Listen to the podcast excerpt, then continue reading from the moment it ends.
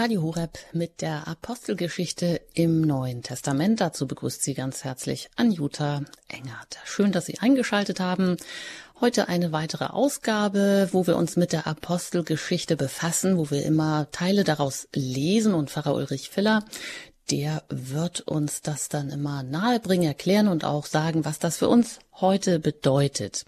Herzlich willkommen auch Pfarrer Ulrich Filler an dieser Stelle zugeschaltet aus Köln. Schön, dass Sie auch heute mit dabei sind. Hallo, grüß Gott. Ja, der Apostel, der, ja, mit dem Apostel Paulus sind wir ja schon seit einiger Zeit unterwegs, nämlich auf seinen großen Missionsreisen und jetzt hat er auch seine dritte und letzte Missionsreise angetreten der Apostel Paulus erst nach Jerusalem zurückgekehrt und seine Weggefährten, die schlagen ihm jetzt vor, ein Gelübde abzulegen, ein sogenanntes Nazireat, um die Juden der Urgemeinde von seiner Treue zum Gesetz zu überzeugen und auch den Gerüchten entgegenzuwirken. Das hatten Sie letztes Mal in der letzten Sendung, Herr Pfarrer ja auch schon angesprochen. Und Paulus unternimmt tatsächlich dieses, äh, so eine Art Exerzitien, dieses Nazireat, so eine Einkehr von 30 Tagen, eben das sind so jüdische Frömmigkeitsübungen. Und vor der Gefangennahme schützt ihn das nun allerdings nicht. Aber vielleicht ist es eben auch die intensive Begegnung mit Gott im Gebet, was Paulus den Mut zu einer kühnen Verteidigungsrede gibt. Und so ist es ja auch tatsächlich, dass Gott ihm eines Nachts dann erscheint und ihm wirklich Mut zuspricht. Ich habe mich da gefragt, ob wir vielleicht heute ja, manchmal auch um glauben zu können, um Frieden, Freude und Kraft aus dem Glauben zu schöpfen, was brauchen wir da? Brauchen wir da nicht manchmal auch so einen Rückzug ins Gebet, einen täglichen Rückzug ins Gebet, eine geistliche Struktur? Das greife ich auch, auch vom letzten Mal, Herr Pfarrer Feller, Sie haben auch dafür, ja, sich dafür stark gemacht, das nahegelegt, dass man so eine geistliche Struktur für den Tag hat, aber auch für die Woche, für den Monat und auch für das Jahr, eben zum Beispiel Exerzitien. Genau, und da haben Sie auch noch gesagt, halte die Regel, dann hält die Regel dich. So weit äh, mal das auch von der letzten Sendung, das jetzt hier so ein bisschen eine Brücke schlagen soll. Auch noch mal zu dem, was uns heute begegnet, vielleicht irgendwie die Haltung, die Einstellung, Herr Pfarrer Filler, die manchmal wichtig ist, damit wir überhaupt verstehen, worum es denn hier in der Apostelgeschichte geht heute, wenn wir dann die Verteidigungsrede des Paulus hören. Was würden Sie sagen, dass, äh, dass wir uns da erstmal so ein bisschen auch so eine annähernde Haltung des Glaubens, des Hörens. Genau, es gibt immer ganz verschiedene Wege, ähm, sich so einem Text zu nähern oder sich damit auseinanderzusetzen mit dem Wort Gottes. Und vielleicht ist eine Möglichkeit, mal hinzuhören unter der großen Überschrift der Beziehung. Das ist vielleicht so ähm, ein grundlegendes Thema auch unseres Glaubens und was es eigentlich immer wieder geht. Glauben ist doch eine, eine Frage der Beziehung, meiner Beziehung zu Gott, meiner Beziehung und Freundschaft zu Jesus Christus in der Gemeinschaft der Kirche, den Vater anzubeten und ihn zu loben und aus diesem Glauben heraus zu leben. Also in der Taufe wird grundlegend eigentlich diese Beziehung geschaffen, auf einer neuen Weise, auf einer neuen Ebene geschaffen und hergestellt, die Beziehung zu Gott, die in der Erbsünde ja massiv beschädigt war, das wird wiederhergestellt, neue Beziehung wird möglich. Und eigentlich ist ja der ganze christliche Glaube, die Sakramente der Kirche, das Gebet, alles was wir so zum Christentum, äh, was dazugehört und was wir kennen, dient eigentlich doch der Pflege dieser Beziehung. Ja, und ähm, in dieser, in unserem Glauben ist es eben wie in, in menschlichen Beziehungen auch, in einer Freundschaft oder in einer Ehe, dass man in der Beziehung wachsen muss, dass man an der Beziehung arbeiten muss, dass man darin reifen kann, dass man dafür Opfer bringen muss. All das gibt es auch in unserem Glauben, in unserer Gottesbeziehung, in der wir wachsen und reifer werden und erwachsener werden und die wir unterschiedlich gestalten können, die intensiver ist und mal formaler, die ganz verschiedene gestalten und, und ähm, ja, Zustände annehmen kann.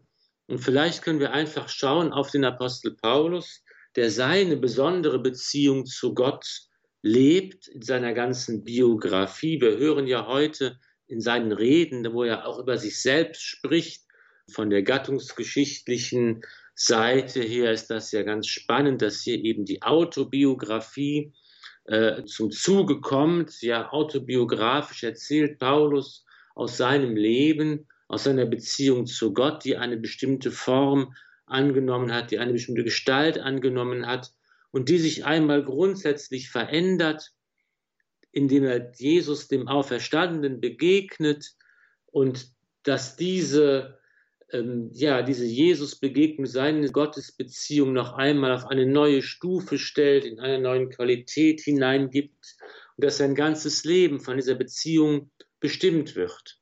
Und dass eben auch die Menschen, die ihm begegnen, die auch versuchen, ihre Beziehung zu Gott zu leben und äh, die Konsequenzen daraus zu tragen. Und das eigentlich führt diese Menschen immer weiter und ähm, auf einen besonderen Weg. Und den Paulus eben auf seine letzte, vierte Missionsreise, wenn man so will, eben die ihn nach der Verhaftung bis nach Rom führen wird. Eine Reise, die er nicht ganz freiwillig unternimmt, aber das sind eigentlich alles Ereignisse und ähm, Begebenheiten und Abenteuer, die sich nun ereignen. Und vielleicht ist die Möglichkeit, sich dem zu begegnen, einfach mal zu, zu überlegen, durch diese Brille zu schauen, dass es eigentlich alles eine Form von der Beziehung, die man zu Gott hat und wie diese Gottesbeziehung das eigene Leben bestimmt, prägt und verändert. Ja, dann wollen wir uns einfach daran machen. Ich lade Sie auch ein, sich gerne die Bibel zur Hand zu nehmen und aufzuschlagen in der Apostelgeschichte. Die finden Sie relativ weit hinten nach den Evangelien. Und da sind wir heute im 22. Kapitel und da hören wir jetzt die Rede des Paulus im Tempelvorhof. Als sie hörten, dass er in hebräischer Sprache zu ihnen redete, waren sie noch ruhiger. Und er sagte, Ich bin ein Jude, geboren in Tarsus in Kilikien, hier in dieser Stadt erzogen, zu Füßen Gamaliels, genau nach dem Gesetz der Väter ausgebildet, ein Eiferer für Gott, wie ihr alle es heute seid. Ich habe diesen Weg bis auf den Tod verfolgt, habe Männer und Frauen gefesselt und in die Gefängnisse eingeliefert. Das bezeugen mir der hohe Priester und der ganze Rat der Ältesten.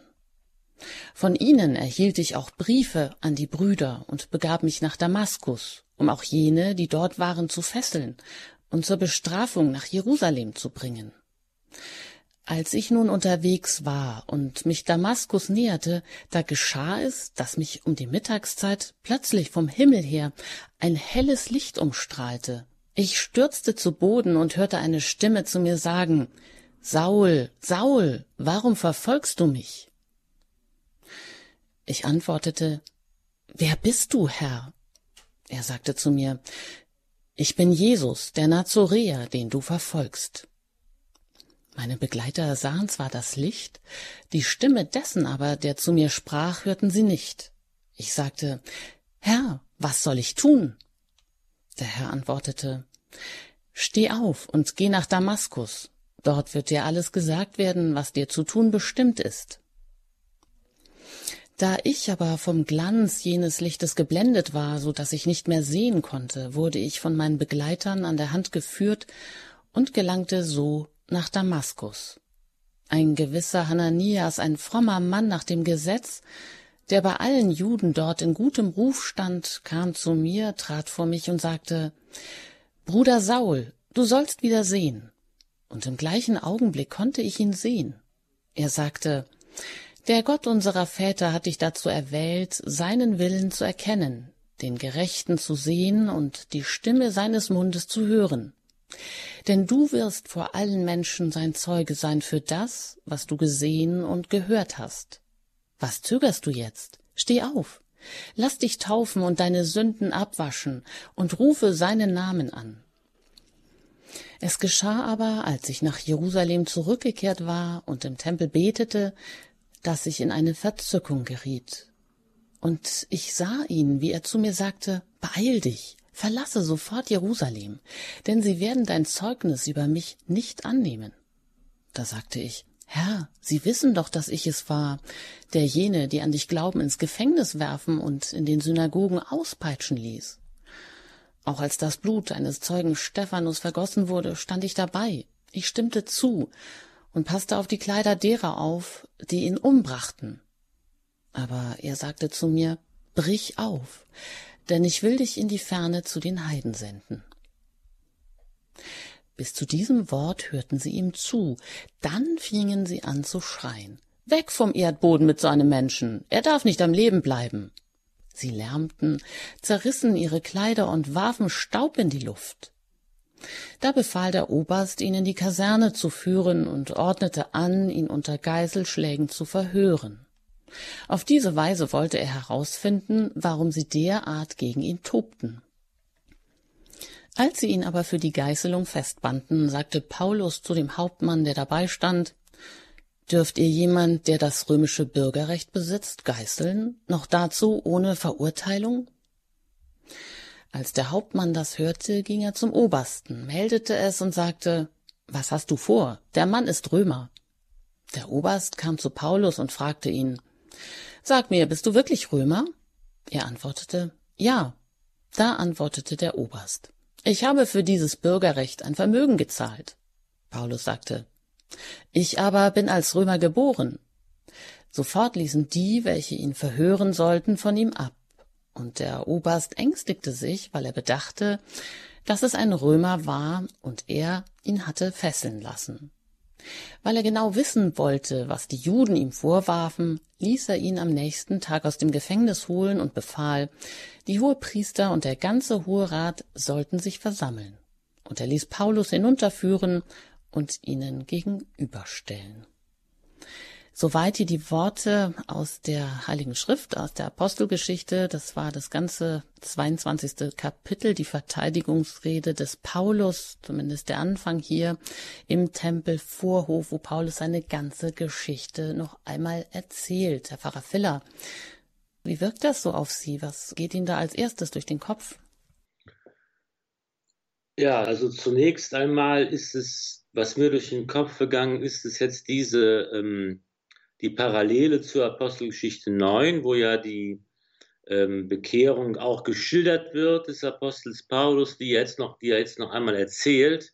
Und das hier einfach, ähm, das habe ich gedacht, dass hier so der Tempel von Jerusalem im Mittelpunkt steht eigentlich der Erzählung und der Sendung auch des Apostels Paulus. Das ist eigentlich ein ganz spannender Hinweis nochmal. Bevor wir darauf eingehen, sollten wir zunächst einmal uns vergewissern, in welcher Situation wir dort in Jerusalem uns befinden, in der Paulus hier äh, verhaftet wird und verteidigt wird. Und da muss man nochmal sich daran erinnern, dass das eigentlich ja eine ganz, ganz unruhige Zeit äh, in Israel und in Jerusalem gewesen ist, eine Zeit, die, äh, in der es in der Gesellschaft gärte, in der es immer wieder zu, zu kleinen Aufständen und Protesten gab. Es gab ja, sagen wir mal, zwei unterschiedliche Bewegungen, Massenbewegungen, ähm, die, ähm, die es gegeben hat. Einmal, man würde vielleicht heute sagen, so Schwarmgeister von Menschen, die leicht erregbar waren, die Wunder erwartet haben, die ähm, Menschen, die, die auf sich um charismatische Anführer geschart haben, die die Leute hinausgeführt haben in die Wüste, die dann gesagt haben, wir erwarten, dass hier die Welt untergeht, dass Jerusalem in Trümmer fällt und wir wollen von außen zuschauen, äh, wie das geschieht.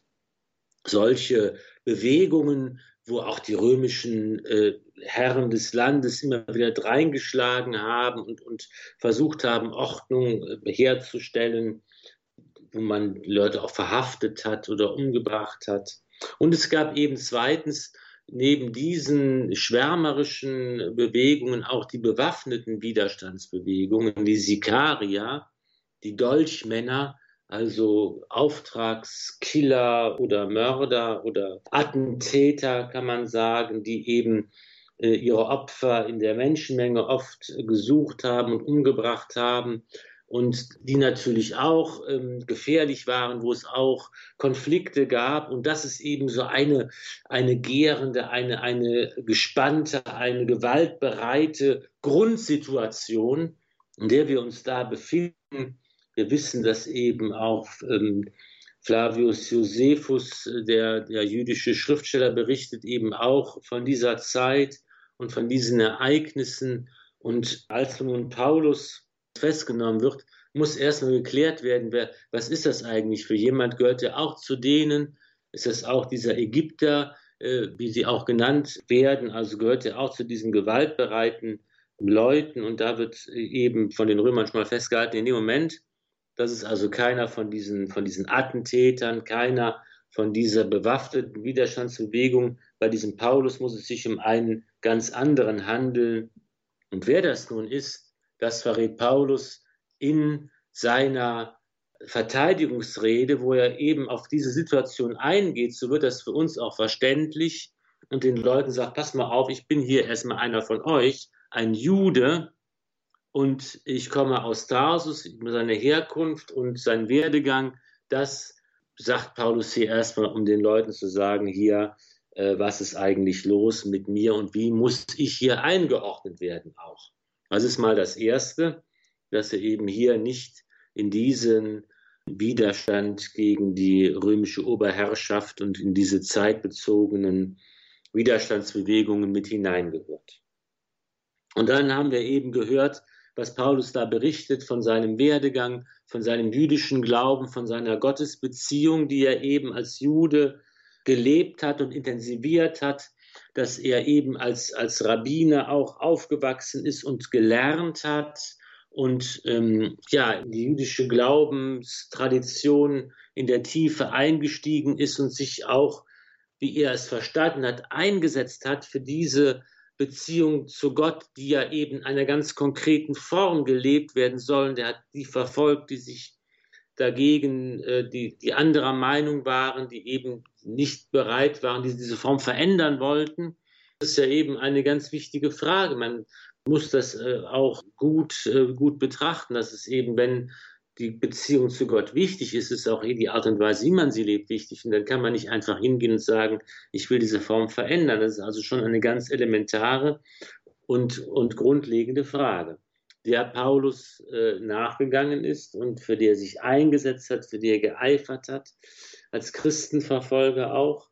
Und dann beschreibt er eben diese Zentrale, dieses Bekehrungserlebnis, diese Christusvision, die er hat, diese ähm, Verklärungsvision. Es ist ja eine, ein Ereignis, das vom Licht bestimmt ist.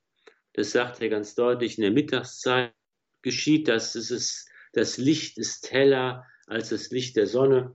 Es ist ja sehr schön, in der Kunst kann man das sehen, wenn diese Szene dargestellt wird, dann werden Sonne und Mond schwarz gemalt zum Zeichen dafür, das Licht, das Christus ausstrahlt aus der Auferstehung heraus, ist heller als das Licht von Sonne und Mond und es ist das Licht, was das Leben des Paulus erfüllt, der Glanz dieses Lichtes, der ihn blendet und das Licht, das von da an sein Leben hell macht, ganz egal, was da kommt und auf welchen Pfaden und Wegen er geführt werden wird, in welche Dunkelheit auch immer hinein er geführt werden wird.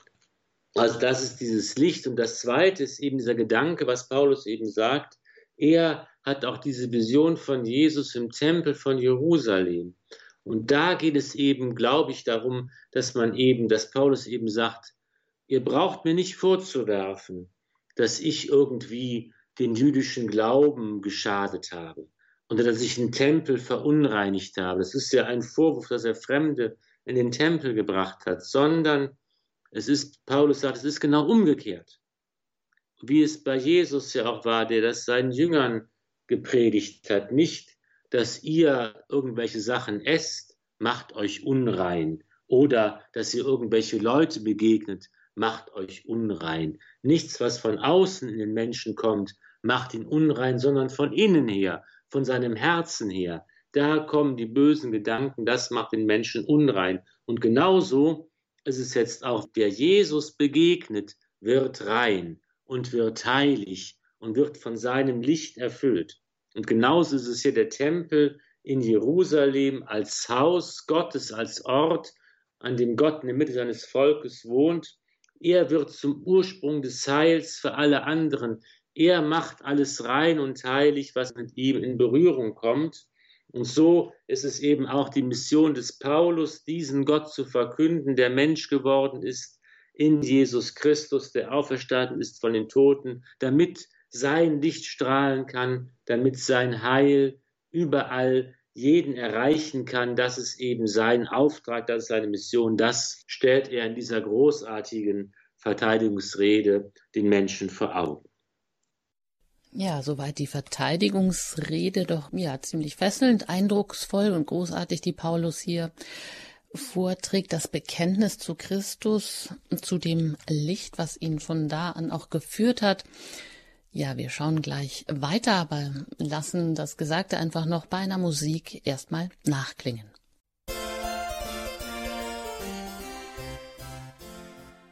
Sie haben eingeschaltet bei Radio Horeb.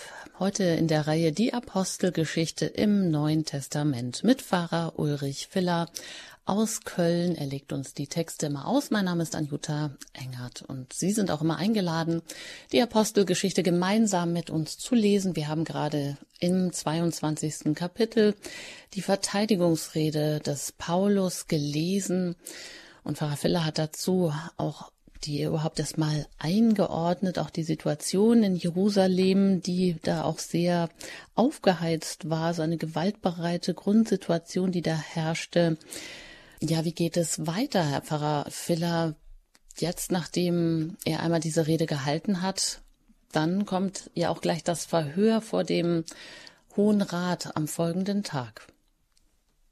Genau, zwischendurch ist noch, da habe ich jetzt noch nicht drüber gesprochen, aber Sie haben das schon im Wort Gottes uns vor zu Gehör gebracht, dass eben die Menschenmenge da gar nicht so gut auf diese Rede des Paulus reagiert, sondern dass man eben hier so eine, eine Lynch-Justizstimmung äh, eigentlich aufkommt und ähm, jetzt sagen die Römer, okay, die Soldaten, die ihn da festgenommen haben, was machen wir? Wir werden erstmal jetzt ihn äh, intensiver verhören und das heißt auch immer erstmal schlagen, erstmal geißeln und erstmal gucken, äh, was die Leute unter dem verschärften Verhör dann überhaupt so zu sagen haben. Und dann spielt Paulus ja diese Karte aus, dass er sagt, Moment mal, civis Romanus sum, ich bin ein Bürger Roms.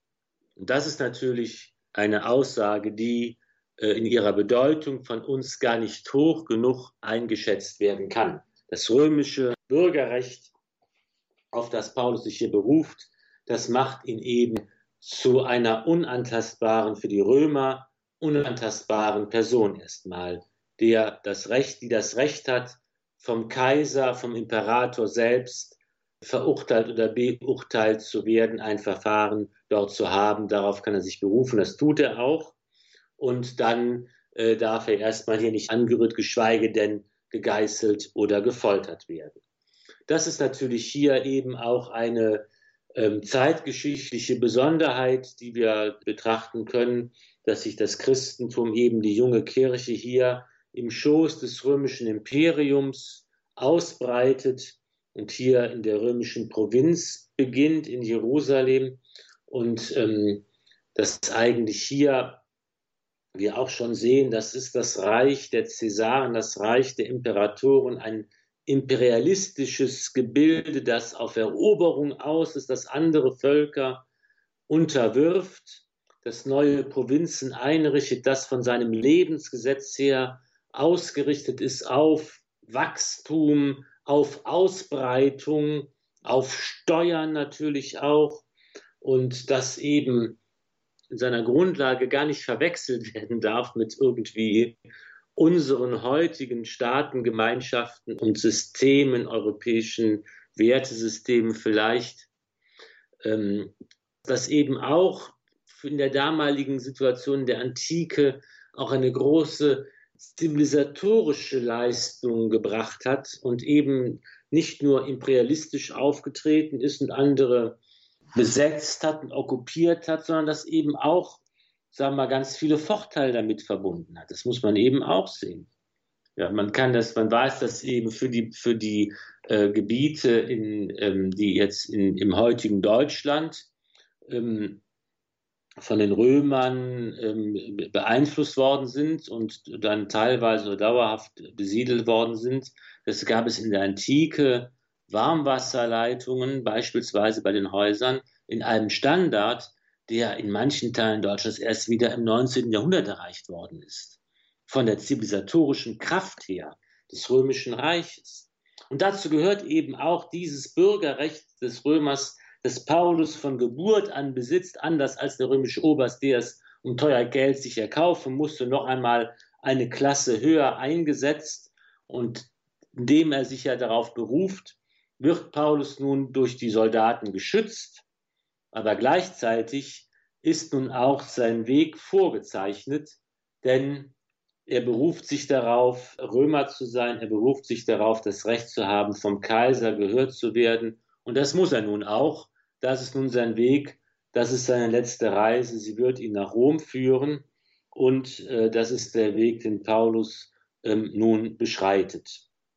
Und jetzt, bevor es dann weitergeht, muss erst noch hier geklärt werden, was es mit diesem Tumult um Paulus auf sich hat. Ist es einer von diesen jüdischen Aufwieglern, einer dieser Schwarmgeister, ein gefährlicher Attentäter gar oder äh, eben ein Jude? Und dazu gehört eben jetzt, dass noch einmal eine Verhörsituation erfolgt, eben vor der jüdischen Obrigkeit, vor dem Hohen Rat der Juden. Und das hören wir jetzt im 23. Kapitel der Apostelgeschichte, wie Paulus sich vor dem Hohen Rat verteidigt. Also wenn Sie mögen, schlagen Sie gerne auf die Bibel in der Apostelgeschichte nach den Evangelien direkt äh, relativ weit hinten und dort das Kapitel 23. Und da heißt es, Paulus schaute mit festem Blick auf den Hohen Rat und sagte, Brüder, bis zum heutigen Tag lebe ich vor Gott mit völlig reinem Gewissen der hohe Priester Hananias aber befahl denen, die bei ihm standen, ihn auf den Mund zu schlagen. Da sagte Paulus zu ihm, Dich wird Gott schlagen, du getünchte Wand. Du sitzt hier, um mich nach dem Gesetz zu richten. Und entgegen dem Gesetz befiehlst du mich zu schlagen? Die Umstehenden sagten, Du wagst es, den Hohepriester Gottes zu schmähen? Paulus antwortete, Ich wusste nicht, Brüder, dass er der Hohepriester ist. Denn es heißt in der Schrift, einen Fürsten deines Volkes sollst du nicht verfluchen.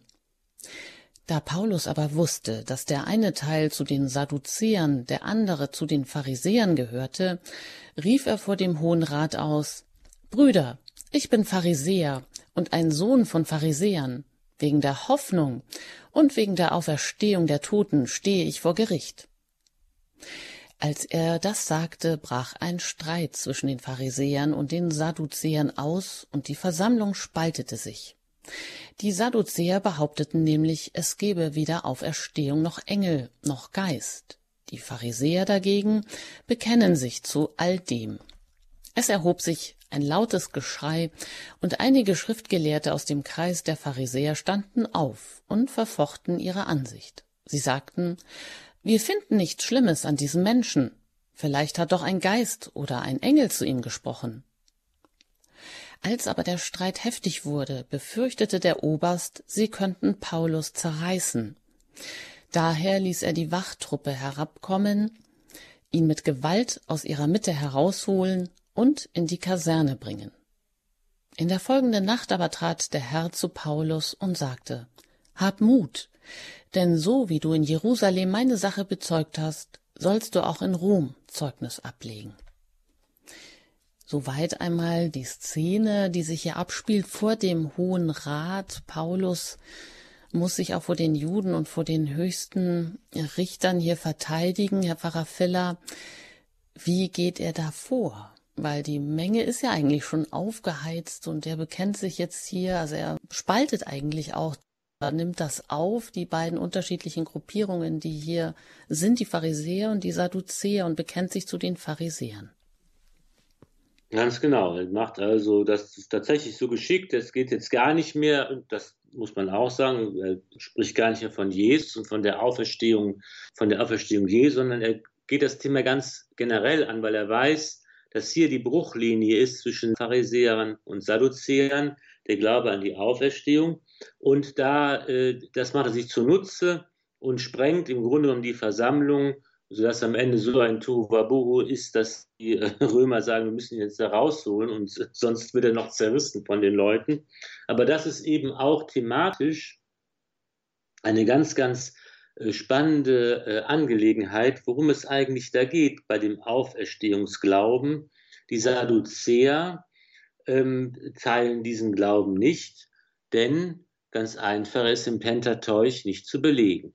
In den ersten fünf Büchern der Bibel, die fünf Bücher Mose, wie sie auch genannt werden, der Pentateuch eben, dass die Grundlage der Tora des Alten Testaments, des Glaubens Israels, da wird eben von der Auferstehung direkt gar nicht gesprochen.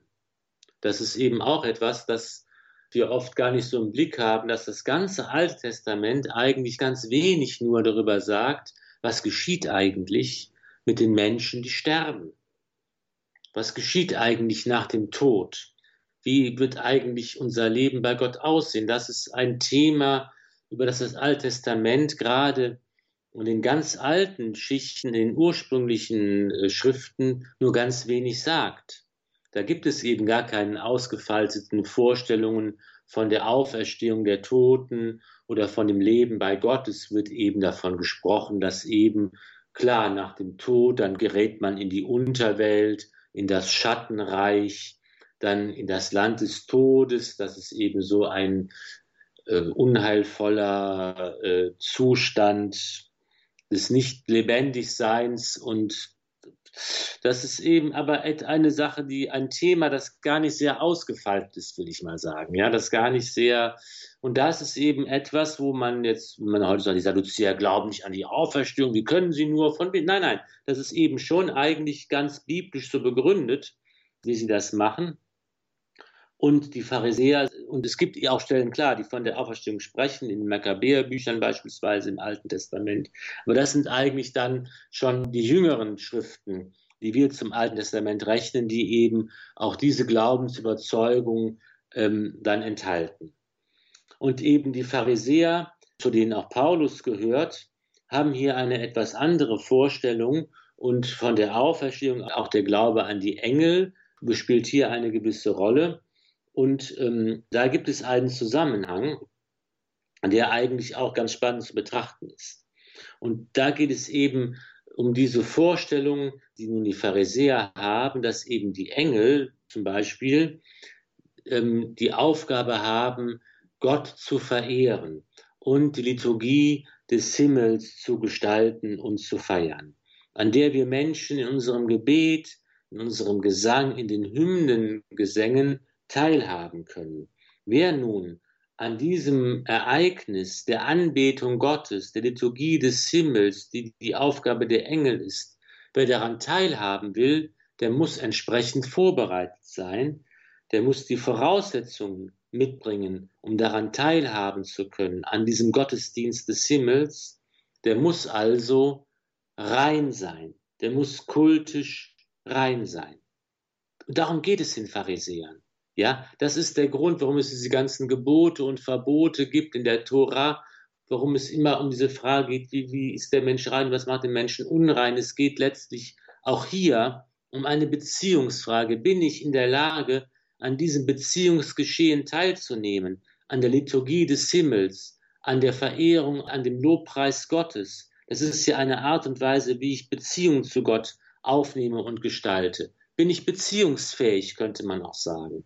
Das Thema der Pharisäer ist immer diese Beziehungsfähigkeit. Habe ich die Beziehungsfähigkeit, bringe ich sie mit oder ist sie verletzt und muss sie wiederhergestellt werden? Darum geht es bei dieser Frage der kultischen Reinheit. Und das ist das Anliegen der Pharisäer, den Menschen beziehungsfähig zu machen, dass er zu Gott Beziehung aufnehmen kann in der Form, wie man sich das vorstellt, dass eben die Engel im Himmel den Gottesdienst feiern und wir durch unser Gebet daran Anteil haben.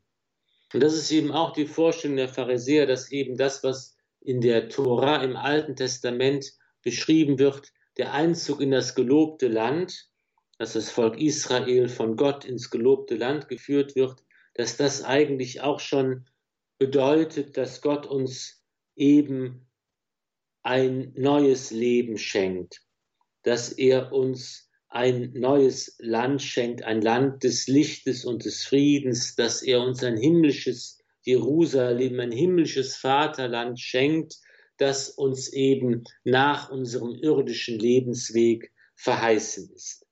Und das ist eben hier die Erfüllung der Hoffnung, von der Paulus spricht. Und das ist eben hier eine Ausweitung ne, unseres irdischen Weges hinein in das Himmelreich, das Gott uns bereitet und in das neue Land, in das neue Paradies, wo der Gottesdienst gehalten wird von denen, die nicht schlafen müssen. Das sind eben die Engel. Deshalb werden sie auch Wächter genannt im Alten Testament. Sie sind die Wächter. Sie haben es nicht nötig, im Menschen zu schlafen. Tag und Nacht beten sie ohne Unterlass und den Gottesdienst. All das sind Vorstellungen, theologische Bilder, die bei Paulus dann auch immer wieder ähm, auftauchen. Ne? Das kennen wir ja aus dem Thessalonikerbrief, wenn der Paulus schreibt, betet ohne Unterlass. Das sind solche theologischen Vorstellungen, die hier im Hintergrund stehen und derer sich Paulus nun bedient, von denen er spricht. Und hier gibt es eben diese ganz grundlegenden theologischen Unterschiede zwischen Pharisäern und Sadduzäern. Und da äh, kommen eben, kommt die Menge in Wallung. Man, man fängt an, sich darüber äh, in die Haare zu kriegen. Und die Römer greifen ein und sagen, gut, wir müssen den Mann da rausholen, den guten Paulus, sonst äh, zerreißen sie ihn noch über dem Eifer dieser Diskussion. Und diese Szene schließt dann ganz anrührend damit, Paulus ist nun nach Jerusalem zurückgekehrt von seiner dritten Missionsreise. Das müssen wir uns nochmal vor Augen führen, ja. Und die, er hat Abschied genommen von vielen seiner Gemeinden, die er begründet hat. Er hat in dieser neuen Qualität seiner Gottesbeziehung, seiner Christusfreundschaft in der begegnenden Auferstandenen gearbeitet. Er hat den Glauben, das Wort Gottes verkündet. Er hat Gemeinden gegründet. Und alle sagen es ihm, geh nicht zurück nach Jerusalem. Wir haben kein gutes Gefühl bei der Sache. Es wird schief gehen. Aber Paulus macht es trotzdem. Er sagt, das ist mein Weg, den muss ich gehen. Er kommt nun an und er kommt direkt in ganz viele Konflikte hinein und er wird, kommt in diese Widerstandsbewegung hinein. Er wird festgenommen. Er muss sich verteidigen. Er muss den Leuten sagen, wer er ist und woher er kommt und wofür er steht. Und ähm, diese, das wird jetzt schon absehbar, diese Situation führt ihn dann auf seine letzte Fahrt zum Kaiser nach Rom. Und hier in diesem ganzen Kuddelmuddel, in dieser ganzen, in diesen ganzen ähm, Vorwürfen, die ihm gemacht werden, in seiner Verteidigung, da kommt jetzt noch einmal in ganz kurzen Sätzen, Versen wird das geschildert einfach nur, dass eben hier in der folgenden Nacht trat der Herr zu Paulus und sagte, hab Mut, du sollst in Rom Zeugnis ablegen von mir, wie du es hier in Jerusalem gemacht hast. Und das ist einfach noch einmal, finde ich so, dass eine anrührende Stelle, das ist so eine, das ist kein, kein großes Brimbramborium wird da gemacht, keine mystische Versenkung. Der Herr tritt zu Paulus und sagt, hab Mut. Das wird nicht einfach. Das wird ganz viel Ärger noch geben. Und ich verspreche dir nicht, dass du ein schönes, einfaches, leichtes, schmerzloses Leben haben wirst. Aber hab Mut. Du sollst mein Zeuge sein. Du wirst für mich Zeugnis ablegen und ich bin bei dir. Und das ist eigentlich doch auch diese Qualität der Gottesbeziehung, die auch unseren Glauben bestimmen soll. Oder dass auch Jesus das zu uns sagt hab Mut, du hast kein einfaches Leben, da kommen Schwierigkeiten in deinem Alltag und so weiter. Wir kennen das alle, ne? in der Familie, in der Partnerschaft, wie auch immer, wenn wir alleine sind, in der Krankheit, in was weiter, was auch kommt, wie, welche Form das Kreuz auch annimmt. Aber auch zu uns ist das, was Jesus sagt, wenn wir beten, wenn wir die Messe feiern, wenn wir unsere Beziehung zu ihm leben. Er kommt zu uns und er sagt, hab Mut ich bin bei dir. Und es geht immer weiter und deine Aufgabe ist es, mein Zeuge zu sein. Da haben wir vielleicht heute doch Schwierigkeiten, dass wir das direkt auch auf uns beziehen, was Jesus hier zu Paulus sagt, weil die Situation ja auch eine ganz andere ist, die ist uns vielleicht ganz fremd, ähm, wie man sich da auseinandersetzt und Paulus fast zerreißt. Heute wäre man vielleicht in einer Situation der Gleichgültigkeit. Und wenn es so ist, dass Sie sagen, wir können eigentlich das Ganze, was wir jetzt hier gehört haben oder die Bibel sowieso immer eigentlich unter dem großen Stichwort Beziehung lesen, also Beziehung zu Gott. Und da frage ich mich, jede Zeit hat er auch so ihre eigenen Herausforderungen und ihre eigenen Nöte. Ähm, war das doch zu anderen Zeiten doch viel präsenter, dass die Menschen sich auf das konzentriert haben, was denn danach kommt. Also Sie haben gesagt, im Alten Testament, da gab es eigentlich kaum Vorstellung von dem, was nun nach dem Tod passiert. Das hat sich dann geändert. Aber für uns scheint das heute gar keine Rolle mehr zu spielen, sich darüber Gedanken zu machen, was ist eigentlich das Ziel meines Lebens und muss ich da nicht auch eine konkretere Vorstellung haben, sowohl von dem, sowohl von Himmel als auch von, von der Hölle, auch wenn ich mich nicht näher damit beschäftigen muss, aber doch zumindest so einen Hintergrund zu haben, ähm, was erwartet mich da eigentlich? Ist das nicht wichtig, so ein Ziel zu haben? Oder reicht da so ein diffuses Ziel wie die Beziehung zu Jesus oder die Liebe zu Jesus aus? damit ich eigentlich auch einen Antrieb habe für das, was ich hier tue, dass eben nicht nur alles diesseitig ist? Ja, das ist schon eine gute, gute Frage. Und interessant ist ja auch, dass wir heute eigentlich ja wieder so weit sind, wie Sie sagen, dass unsere Vorstellungen auch bei Christen ganz diffus nur sind, wie im Alten Testament. Und das Christentum hat ja eigentlich eine Beschäftigung mitgebracht, wir glauben an die Auferstehung des Fleisches. Wir haben eine ganz konkrete Vorstellung davon, was nach dem Tod geschieht. Das hat uns Jesus gebracht und das wird im christlichen Glauben ja bekannt. Aber es ist für die Menschen heute von nur geringer Bedeutung. Dann hat man eben nur so allgemeine Vorstellungen, ja, nach dem Tod ist man dann bei Gott oder irgendwie, man wird zu einem Stern, der am Himmel funkelt oder man sitzt auf der Wolke als Engel und spielt Harfe oder so. Das sind dann irgendwie so, ja, landläufige, halbheidnische Vorstellungen von dem, was nach dem Tod passiert. Und das, was eigentlich der christliche Glaube uns sagt, was im Neuen Testament steht, was Christus geoffenbart hat, das ist eben oft gar nicht mehr vorhanden von uns vor Augen. Und das ist tatsächlich eigentlich schade. Und das ist auch unsere Aufgabe in der kirchlichen Verkündigung, dass wir wieder auch sagen müssen, denn das ist ja das, worum es geht, dass meine Beziehung zu Gott und zu Jesus, meine Freundschaft und Liebe eben in einer ganz konkreten Form äh, auch nach dem Tod weitergehen soll.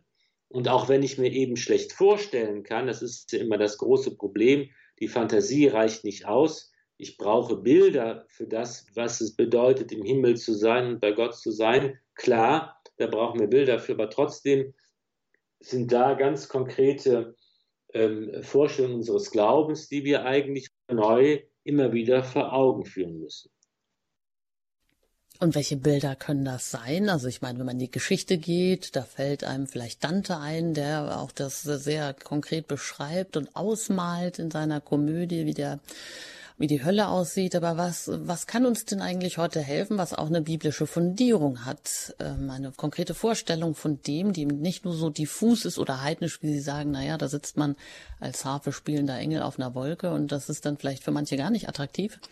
Ähm, aber was sind denn biblisch fundierte Bilder, die, die wir uns machen können, die auch ähm, wirklich Ziele beinhalten und auch so ein Ziel sind, wo man sagt, ja, das ist wirklich, das hat auch einen Inhalt, für den es sich zu leben lohnt, für diese Beziehung zu Gott. Also zum Beispiel ist ein konkretes Bild, das ich oft auch bei Beerdigungen zum Beispiel verwende, ähm, das ist das große Fest des Lebens von dem Prophet Jesaja im 25. Kapitel äh, schreibt, in einer Situation des, der Bedrohung und des Untergangs und der Niederlage, sagte eben, am Ende lädt Gott alle Menschen und Völker ein zum großen Fest des Lebens auf dem Berg Zion, ein Festmahl mit den feinsten Speisen, mit erlesenen Weinen, ein Fest, auf dem der Tod beseitigt wird und Gott die Tränen abwischt von jedem Gesicht. Das ist eben der Himmel als ein großes Fest, als ein Gelage, als eine, eine Veranstaltung der überschäumenden Freude und der totalen Erfüllung. Das ist ja ganz wunderbar, wie es beim Propheten Jesaja schon beschrieben wird, dass eben hier ähm, Gott auch dargestellt wird als eine tröstende Mutter, als ein liebevoller Vater. Das ist einfach im Alten Testament mal ein ganz konkretes Bild. Oder dass Jesus selbst davon spricht, von dem Himmel als dem himmlischen Vaterhaus. Das ist eben auch so ein wunderbares Bild, dass man sich vorstellen kann, der Himmel ist der Ort, an dem ich erwartet werde, an dem ich willkommen bin, ein Vaterhaus, in dem Jesus sagt er selbst, ich gehe euch voraus, um euch dort eine Wohnung zu bereiten. Und da kann man sich vorstellen, wie wird denn diese Wohnung aussehen, die Jesus mir bereitet, in seinem, im Haus seines Vaters, eine, ein Ort, an dem ich mich wohlfühle und der geschmückt ist für mich. Was kann meine himmlische Wohnung schmücken mit dem, was ich bereit bin, in meinem Leben hier zu verschenken und herzugeben? Und ein drittes ganz konkretes Bild für den Himmel und für das Leben nach dem Tod ist ja in der Offenbarung des Johannes das neue Jerusalem, die himmlische Stadt. Der Seher sieht sie vom Himmel herabkommen als Ort für den neuen Menschen.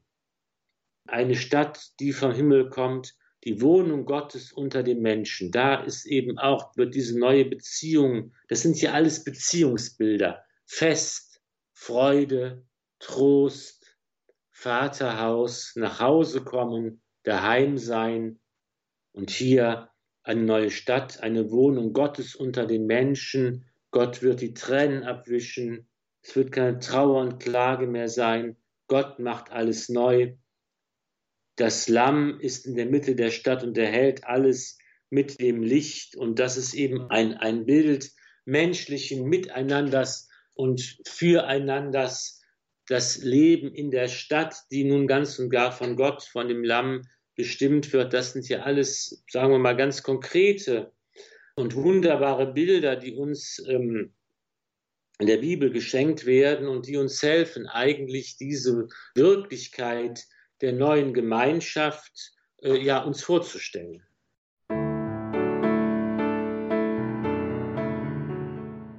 Ja, dann würde ich sagen, es lohnt sich, das auch mitzunehmen aus dem heutigen, aus dem Gelesenen, aus der Apostelgeschichte, uns da wieder neuen Mut zusprechen zu lassen und auch ganz konkrete Bilder davon zu haben, was uns auch nach dem Tod erwarten kann im Paradies, eben dieses Fest des Lebens, dieses Willkommensein, diese totale Geborgenheit, auch im himmlischen Vaterhaus, sich auch das konkret auszumalen, wie das wohl geschmückt sein kann oder auch diese himmlische Stadt für den neuen Menschen, ja, in all ihren Details, dass das nicht unwichtig ist, sondern dass das ähm, auch nicht alles komplett anders sein wird, nur eben alles ohne das, was, unter dem wir hm, hier auf Erden ja oftmals leiden, das Unvollkommene, das Leiden, das, genau, aber ohne all das, dass wir einfach mehr und neu uns da auch Vorstellungen machen. In diesem Sinne, Herr Pfarrer Filler, würde ich Sie noch um Ihren Segen und um ein Gebet bitten.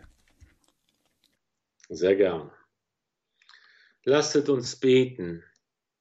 Gott, du suchst Menschen, die von dir sprechen und der Welt deine gute Botschaft weitersagen. Hilf uns Trägheit und Menschenfurcht zu überwinden und deine Zeugen zu werden mit unserem ganzen Leben durch Christus, unseren Herrn. Es segne und behüte euch der allmächtige und gütige Gott, der Vater und der Sohn und der Heilige Geist. Amen. Gelobt sei Jesus Christus in Ewigkeit. Amen. Amen. Ein herzliches Dankeschön an Pfarrer Ulrich Filler. Heute über die Apostelgeschichte im Neuen Testament. Da können Sie auch weiter mithören und auch alle vergangenen Sendungen sich gern noch einmal bei uns in der Mediathek unter www.hore.org anhören, herunterladen und sich weiter auch informieren über Radio Horeb, ihre christliche Stimme in Deutschland. Und äh, ja, vielleicht haben Sie auch Lust bekommen. Auch Pfarrer Filler hat einige Bücher geschrieben, zum Beispiel auch genau über Himmel, Hölle und Fegefeuer, unser Leben, unsere Mission, warum wir Superhelden sind oder auch über den Secret Service des lieben Gottes. Auf der Suche nach den heiligen Engeln, auch davon hatten wir es ja heute. In diesem Sinne ein herzliches Dank an Sie, die Sie zugehört haben. Und ja, ich danke auch immer für Ihre Unterstützung im Gebet, auch für Ihre finanzielle Unterstützung, damit wir auch weiter hier mit Ihnen gemeinsam auf Sendung bleiben können. Alles Gute Ihnen wünscht Ihnen Ihre Anjuta Engert.